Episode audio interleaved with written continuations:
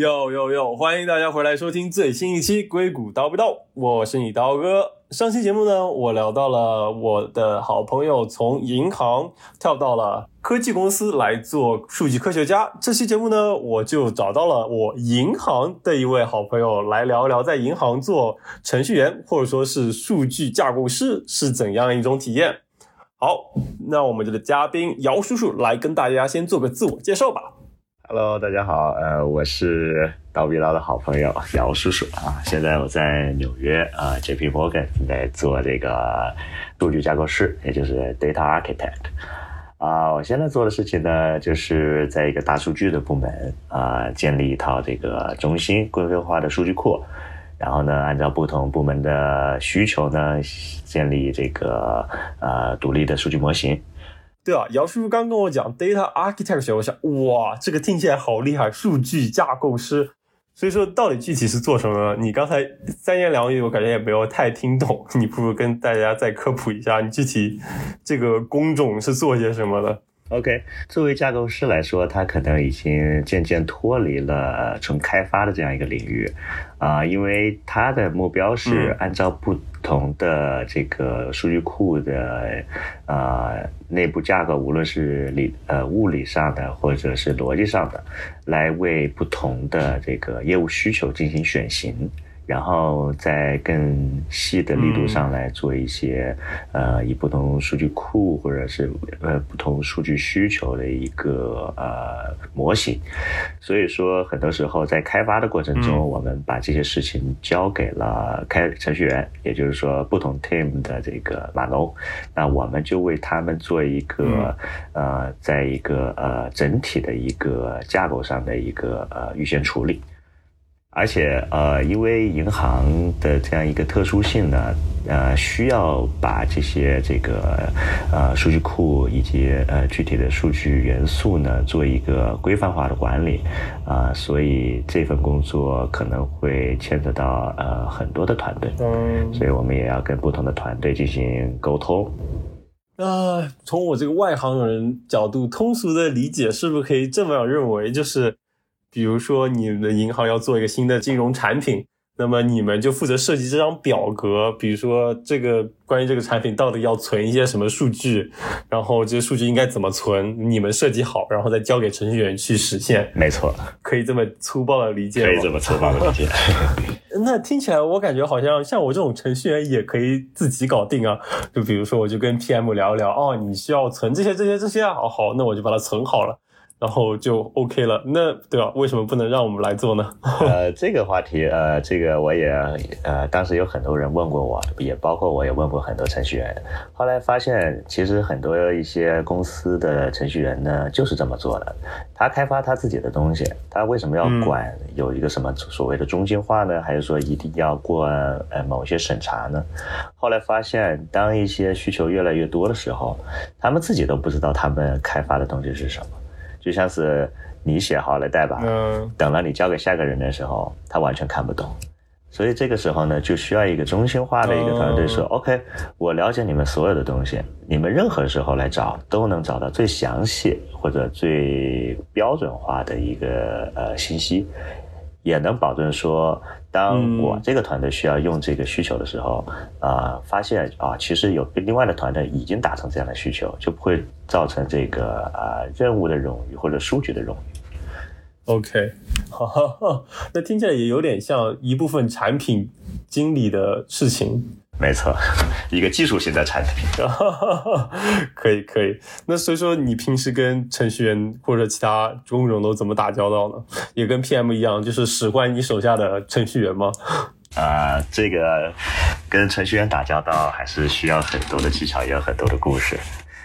作为一个和不同打交道呃团队打交道的人，每个团队的这个性格呀和他们的这个处事方式都会不一样。有些人特别杠，他非要用他们的方式；有些人就特别老实，能听你的话。呃，所以对于不老实的人呢，就要不断的跟他们开会。这个有时候得刚，有时候还得软磨硬泡，总有办法解决他们。所以这个团队这个任务不仅是一个怎么说技术上的需要的一个技能，更多也是也有一些跟别人打交道、谈话上的一个一个水平技巧，对一个技巧。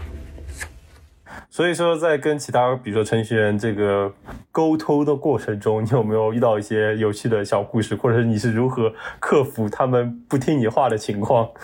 啊，对的，有的。这个不听话的程序员还是很多的，有些人就喜欢按照自己的方式做事儿啊，他很多时候就不会听你的话啊，你想要让他做这个，他不。我们第一件事情呢，自然是用银行里面的规矩来去约束他们。说 你们如果不这么做，那就破坏了银行这些规矩。第二件事呢，就是通过银行的这样一个等级。那如果您不听，那我就问问你们的老板听不听。所以最终很多时候，可能大家也知道，在银行里面开会特别多。但很多时候，先是小员工开会，接下来很多时候到了大老板开会，最多的时候就是大大老板跟大大老板之间的开骂。那最后总会找到一个 solution。所以对我们来说，呃，银行是作为一个比较嗯。守规矩的这样一个呃行业，那自然就会用规矩来约束所有的事情。嗯嗯，OK，就相当于是这一层的问题解决不了，就上报一级，再看上一级能不能解决，就这样层层往上。也就是说，小员工讨论细节，大老板之间就互相画饼和吃饼。OK，所以说就是所以说，在银行等级森严这个事情的确是个事实，而且无论在不同的工种之间都有这个问题吗？呃，没错，这个其实相比经典的互联网公司，这也是一个比较 old school 的一种方式。嗯嗯。当然，我听说这个互联网公司的等级化会比较淡化。对。但是在银行之间呢，可能大老板带带团队，然后 VP 再往下带的时候呢。就会有互相管制的这样一个特质。嗯嗯，好，其实也有好也有不好。好的话就是说分工非常明确，但是呢，不同的等级也可能约束了自己的一些创造力，这也是一个这个或者是自己的一些个人能力的发挥。就是不是说，相当于是在这种场景下，你就可能更像一颗螺丝钉。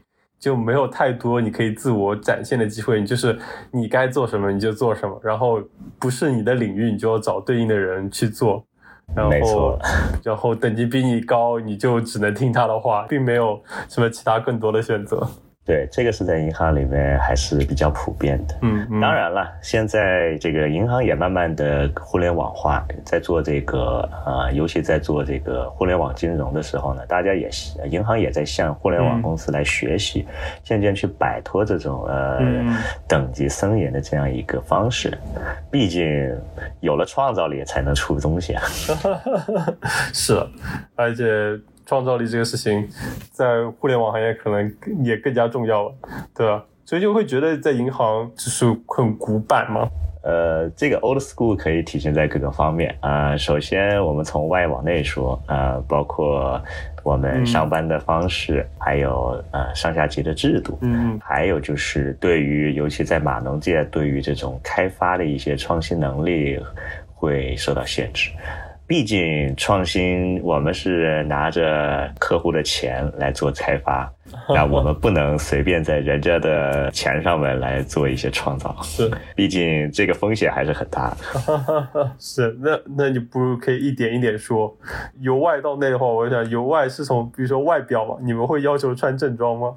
呃，银行有很多岗位是一定要穿正装的，尤其像 trading firm 或者是啊一些啊 sales，他们要需要随时要面对客户。对，我们现在作为呃数互联网。金融的话呢，穿着会更多样化，但是呢，短裤不能穿，拖鞋不能穿，至少人家来的时候要看到，嗯，你是在一个比较 serious 的地方上班，不是在海滩边上哟。对的，这个是非常羡慕像这个呃互联网公司的人，大家想穿什么穿什么。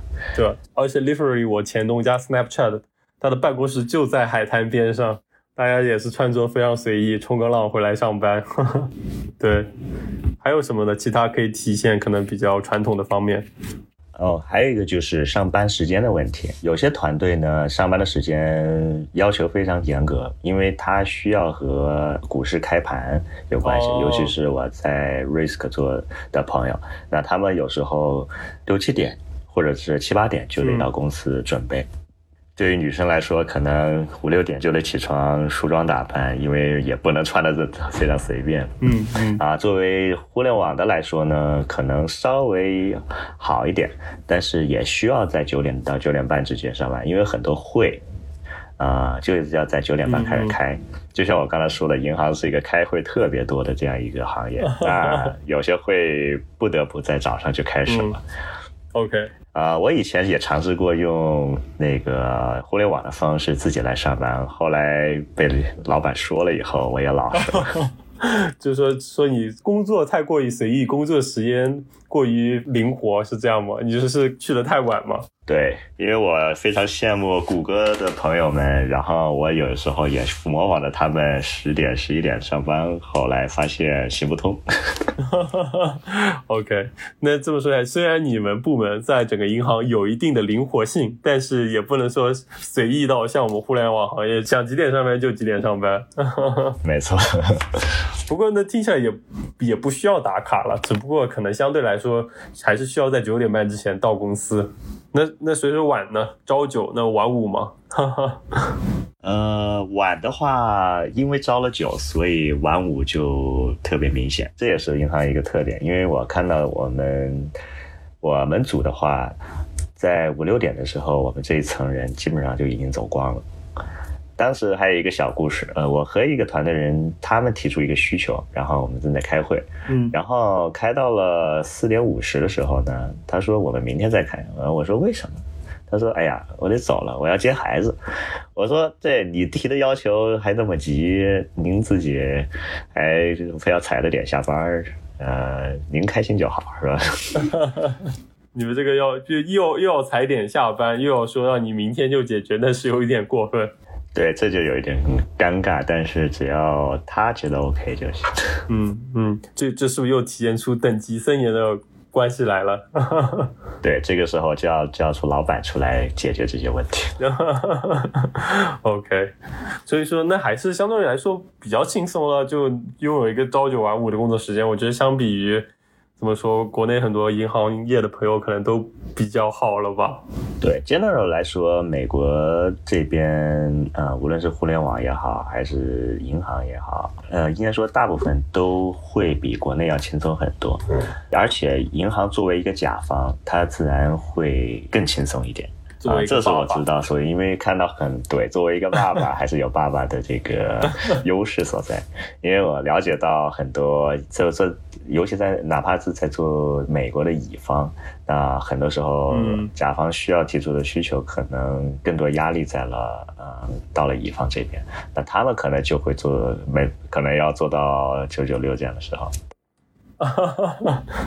那所以说，在甲方相对来说还算是养老一点、稳定一点。对，所以 general 来说，其实呃，在银行上班，呃，很适合一些留在美国呃想想养老的人。嗯，因为他的等级制度或者他的工作风格呢，不需要大家有太多的进取性或者创造性。呃，很多时候跟着这个规矩做事儿的话，呃，自然也能留下来。而且因为是甲方的关系，也不需要有太大的工作压力。当然这样说的很片面，我也相信很多，包括我自己，有时候也是工作很忙的，也需要加班。呃，但是 general 来说，的确适合在这边养老。嗯嗯嗯，那所以所以说是是被开除的风险也不高吗？嗯，还是有的。这个 fire 的风险不高，除非你是真的做的不好。但是 lay off 的情况也是根据这个大环境。或者是呃银行业务的这个发展来说，包括今年初或者是去年的时候，呃团队也做过这样一个呃重组，那也有人被 lay off，啊或者被 shuffle 到其他的团队，所以没有有些小公司或者是创业公司的压力这么大，但是大家也需要保持一个比较积极工作的这样一个状态。但我觉得总体来上来讲已经算比较好了，因为就 lay off 这种这种裁员，就是在互联网也也也有啊，就像在可能小一些公司或者更创业型的公司也会有 lay off，就是这种大规模的裁员嘛。像我之前在的 Snapchat 也有经历过一一次对针对于程序员的 lay off，当时大概到达到了百分之十几的比例。所以说，但总体来说，我们行业还是就还好一些吧。特别在大公司，像谷歌就比较少对程序员会有 lay lay off 吧。没错。不过说起来，我还有个好奇的事情，你为什么会当初会选择银行呢？因为我总感觉就是技术。工种在银行这种金融行业或者其他行业，总是有这种 support 部门，就是只是一个支撑部门、支持部门的一个角色，而不是一个核心部门。你会不会觉得就是有种，也不说低人一等吧，就觉得没有那么重要的感觉？哎呀，那当时如果能去互联网公司，我肯定就去了呀。这个 啊，这个我也知道的。这个在这个互联网或者在马龙界里面，也是有一个这样的鄙视链嘛。这个没有没有没有，大厂鄙视 小厂，然后最终的好像鄙视链的底端，好像就是我们金融行业。没有，有时候我也在好奇，有时候我跟银行的其他组在交流的时候，我会觉得。因为银行里面的确有一些养老的人，他们可能呃，在这个技术行业不像年轻人那么积极，或者学的东西那么多，他们可能有一种知道怎么样打交道，或者说在业务上比较成功，但是尤其在技术上面，他们的确很多都不会。有些人可能连 Excel 表的这个 function 都可能做不出来，然而人家也是能够通过跟别的团队的交流，能够。呃，实现自己的价值，但是在我们看来说，what？你是怎么进来工作的？对，你是怎么进来的？对，对我，我觉得听起来可能在银行做程序员，就是做技术工种，更需要软实力，是这种沟通能力，就对硬实力，可能就是这种技术实力方面，可能要求会低一点。没错，嗯嗯，对，对，就像你刚才说的，他可能通过他的软实力实现了他在这个组的价值，虽然他可能连个 Excel 表格都不会那个查询什么之类的。没错，OK，所以说，这次说到这个，那说起来你们会有什么特殊的权限吗？比如说为了工作需要去查询一下客户的一些信息？嗯，这个东西是有专门的团队来做这样的事情。OK，那他们有一个很重要的工作呢，就是说去排查呃很多账户上具体信息的这个纠错问题。哦，因为所有的用户的数据都被加密了，所以我们还要另外一套流程去呃解锁。然后再能修改或者是查询他们所要的数据，嗯，所以这也就是说银行的一个特殊性，它不能随意的修改你的转账数据或者是你的个人信息数据，很多时候都需要层层的把关，嗯，这也是很多朋友可能会问的问题。他们说，哎，您在大通，您是不是可以把我的信用卡的数据改一改啊？或者说，您能不能给我的账户加个零呢？我说，有那么容易吗？只要是跟用户的关系、呃数据有关的，我们都一定非常的谨慎。嗯嗯嗯。而且，尤其作为这个数据架构师来说，我们对数据的管理也有一套流程，尤其对于账户、呃个人信息，从开发到建模，都会非常的小心。嗯，OK，哈哈 也算是为你们的行业证明，就 你们还是非常考虑到这个安全性。对，因为曾经有各个银行也出过这样的事情，所以作为一个比较大的这个美国银行的话，实际上是被其政府和各个部门所监控的。嗯，所以我们最希望的事情就是不要被用户投诉。是，那你对国内的行业了解吗？就比如说你这个职位在国内或者国内银行或者是国内的科技行业有对标的这个职位吗？或者说你对中美有个对比的了解吗？呃，最近我也在了解国内的各个行业的。那作为，尤其作为 data architect 或者是 data engineer，呃，在国内他们叫数据啊架构或者是数据开发这样一个职位。他们不同的呃团队也有不同的那个处事风格。比如说像 BAT 的话，像比较有名的支付宝。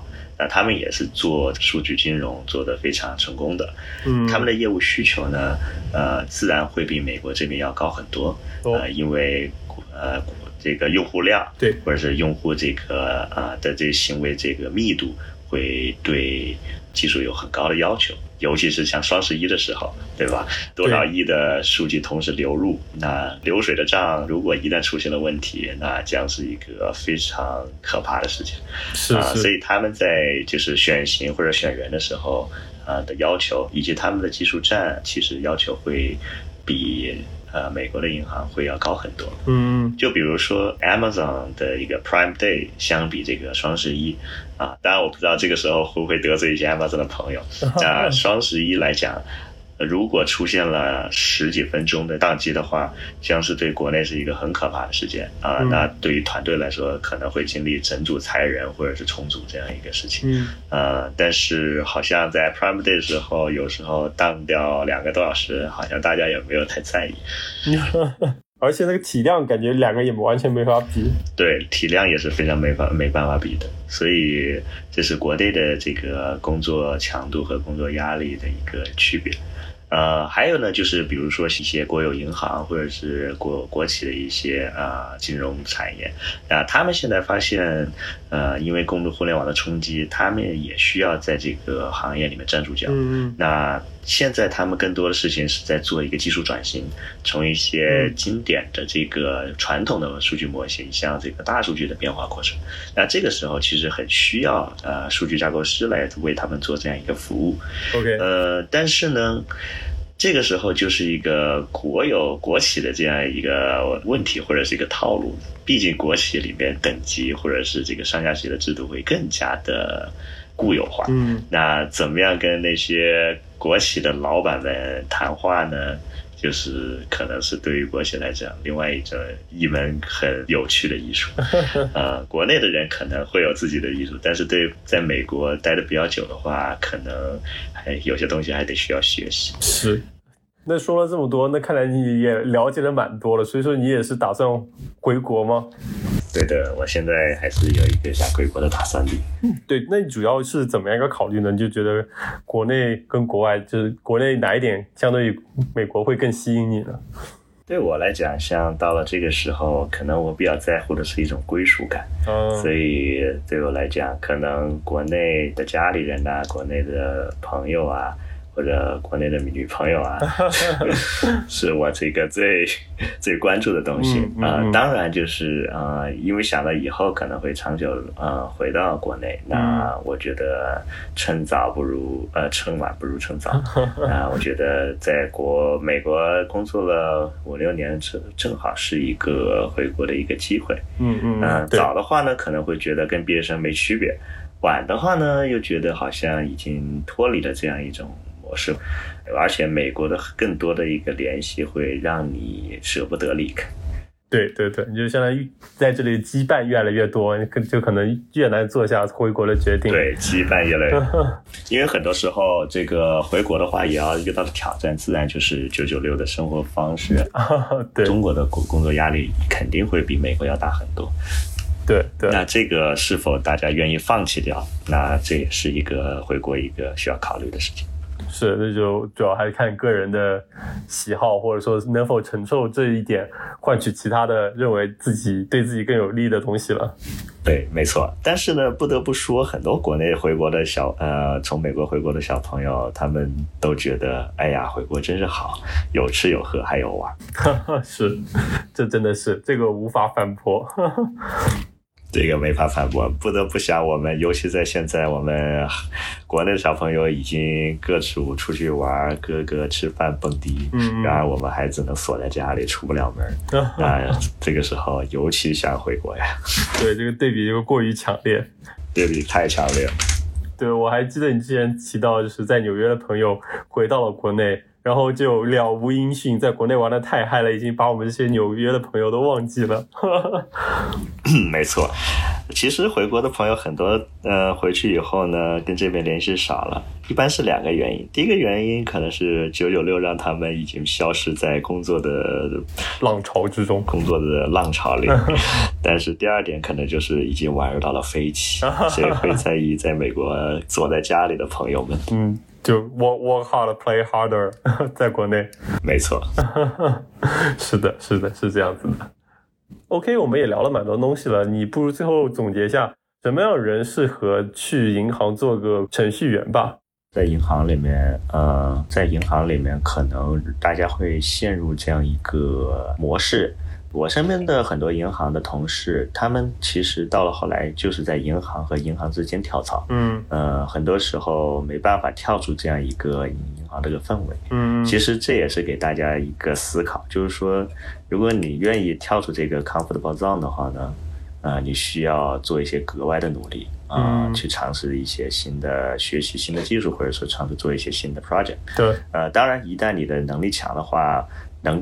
还是肯定能跳出这样一个环境，尤其是进入像 Flex 这种大的互联网公司，做一些不一样的事情。但是如果对于想要生活稍微安逸一点呢，然后更在乎自己的家庭呢，可能留在银行其实一个也是个很不错的选择。嗯啊，毕竟生活也算体面，然 后给的也还凑合。对。然后慢慢待着，也能从这个 associate 升往上升到高级，或者升到 VP，呃，这个呃也是作为一个留在美国的华人一个挺好的归宿。嗯嗯嗯，是这样，很有道理。行，我觉得我们今天已经聊了蛮多内容了，介绍了一下在银行做一个技术工种是怎样一种体验。也谢谢我们姚叔叔的分享，那我们这期节目就到这里吧，跟大家说再见吧，好，拜拜。